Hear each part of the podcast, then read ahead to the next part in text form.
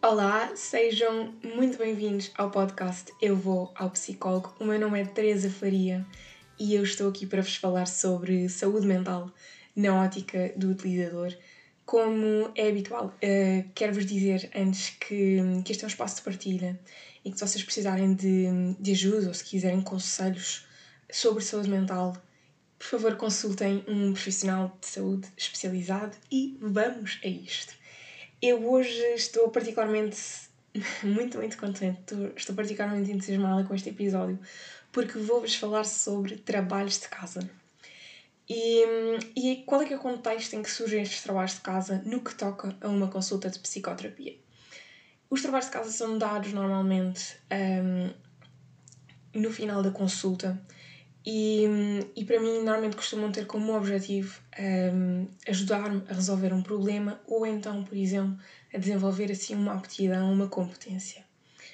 O que é que eu acho que os trabalhos de casa têm de incrível é que permitem-nos um, pegar neste tal problema ou nesta aptidão que nós queremos um, ficar melhores e, e então pegar neste, neste problema e, e refletir sozinho, sozinhos sobre este assunto, uh, levá-lo connosco, passar alguns dias a pensar sobre o assunto melhor e, e depois quando voltamos para a, para a consulta um, e aqui também faz uma grande diferença, nós depois discutimos, uh, a reflexão toma todo um novo, uh, todo um novo nível por causa, de, por causa do acompanhamento que temos com o psicólogo e porque ele nos ajuda a ir para uma determinada direção. E realmente uh, os trabalhos de casa são realmente pontos da psicoterapia em que eu vejo que um, há um antes e um depois de eu ter trabalhos de casa. Ou seja, há um antes de eu saber fazer eu não saber como lidar com uma situação, eu fazer um trabalho de casa e eu de repente, aspas, uh, já consigo e já estou capaz de fazer qualquer coisa. Eu, antes de vos começar aqui a dar alguns exemplos de trabalhos de casa que resultaram para mim, gostava só de deixar aqui uma nota de que estes trabalhos de casa que, que eu vos vou falar foram construídos no que toca ao meu processo terapêutico para uh, resolver um problema específico meu ou para me ajudar a resolver, a desenvolver aqui uma aptidão e que podem não necessariamente resultar com vocês. No entanto, se vocês virem que algum destes trabalhos de casa vos parece interessante, por favor, estejam à vontade para levar isto para a vossa consulta, porque se calhar até uh, pode resultar,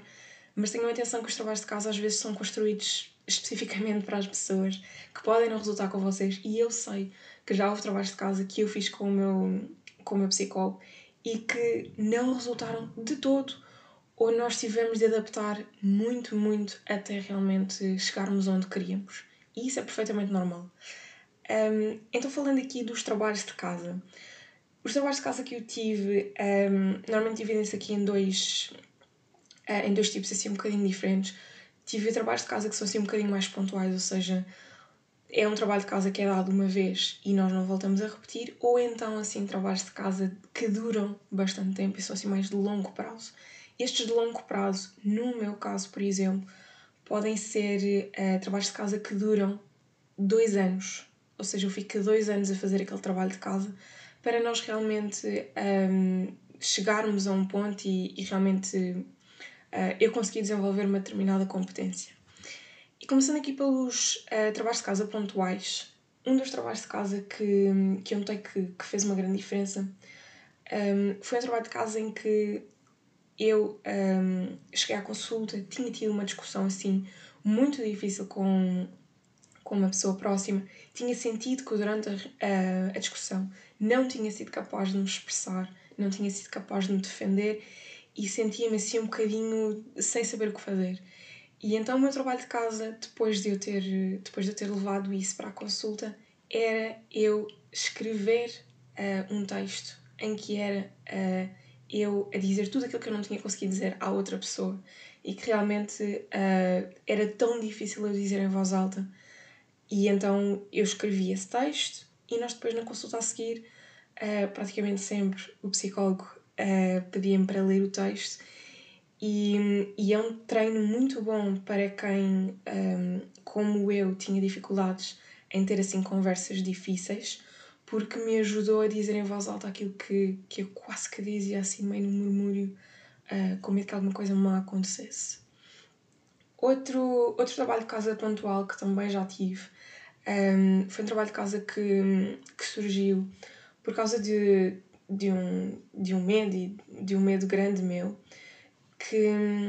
que é o medo de, de já estar a fazer consultas há muito tempo e de, e de sentir que, e eu senti isto muito desde o início, que havia assim um tempo determinado para eu fazer a psicoterapia e que se eu ultrapassasse esse tempo imaginário, um, que realmente alguma coisa de má uh, estava a acontecer e que, e que o problema era eu. E então, quando isto acontecia, uh, isto aconteceu uma ou duas vezes, eu lembro-me. Um, imagina, isto acontecia ao fim de eu estar a fazer terapia há três anos. E então, o meu trabalho de casa passava a ser eu fazer um, duas colunas separadas, em que numa coluna eu escrevia como é que eu estava um, no ano anterior, ou seja, como é que eu estava em termos de relações, de trabalho, de dinheiro, pessoalmente. Então eu escrevia assim as coisas todas, fazia uma listinha e depois fazia uma lista igual, só que como é que eu estava agora. E então quando eu fazia esta lista, um, aquilo que acontecia era que eu sentia muito mais confiante por estar a fazer uh, o processo terapêutico. Eu conseguia reconhecer perfeitamente tudo aquilo que nós tínhamos estado a trabalhar no ano anterior e chegava sempre à conclusão de que realmente havia ainda coisas que nós precisávamos trabalhar e que realmente um, o processo terapêutico não estava a chegar ao fim, mas que não havia problema nenhum porque eu conseguia ver todo o trabalho enorme que nós já tínhamos feito. E realmente ajudou-me muito, muito a sentir-me uh, mais motivada. Trabalhos de casa assim mais de longo prazo. Um, estes normalmente eu tenho feito assim para desenvolver competências que, que não são coisas que são pontuais, ou seja, são, como eu vos disse, trabalhos de casa que às vezes duram semanas uh, ou muitos anos. E, e um trabalho de casa que eu tive que fez uma grande, grande diferença foi uh, um trabalho de casa relacionado com comidas. Eu, quando comecei a morar sozinha, um, tinha, uh, tinha há pouco tempo antes estava numa altura em que, em que me sentia muito triste e, e, em que não tinha muita vontade de fazer, de fazer coisas, nem sequer sair de casa. E, e quando eu chegava às consultas, eu explicava ao meu psicólogo que aquilo que eu comia normalmente era praticamente sempre a mesma comida. Ou seja, eu comia sempre um hambúrguer com arroz, assim o básico, e douradinhos. E, e a grande questão aqui era que eu estava a alimentar-me mal e, portanto, também não me, não me sentia com muitas forças, e além disso, eu adorava cozinhar. Ou seja, eu tinha saído de uma fase em que estava tão, tão uh, pesada e tão triste que aquilo que eu mais adorava no mundo, e eu sempre adorei cozinhar, eu não conseguia fazer isso. E então nós, um, o, meu trabalho, o meu trabalho de casa, o meu psicólogo sugeriu o trabalho de casa que consistia em um, havia, uh, nós tínhamos cinco níveis, cinco níveis de comidas, e então cada nível de comida, de, destas comidas, tinha cinco pratos diferentes. E então eu fiz uma, eu defini mais ou menos comidas que eu queria fazer para o nível 1, comidas para o nível 2, comidas para o nível 3. E à medida que eu passava para o outro nível, ou seja, as comidas do nível 1 não podiam ser as, uh, peço desculpa, as comidas no nível 2 não podiam ser as comidas no nível 1. Ou seja, à medida que eu passava de nível, eu tinha de aumentar o grau de dificuldade um bocadinho. E, e só para vocês verem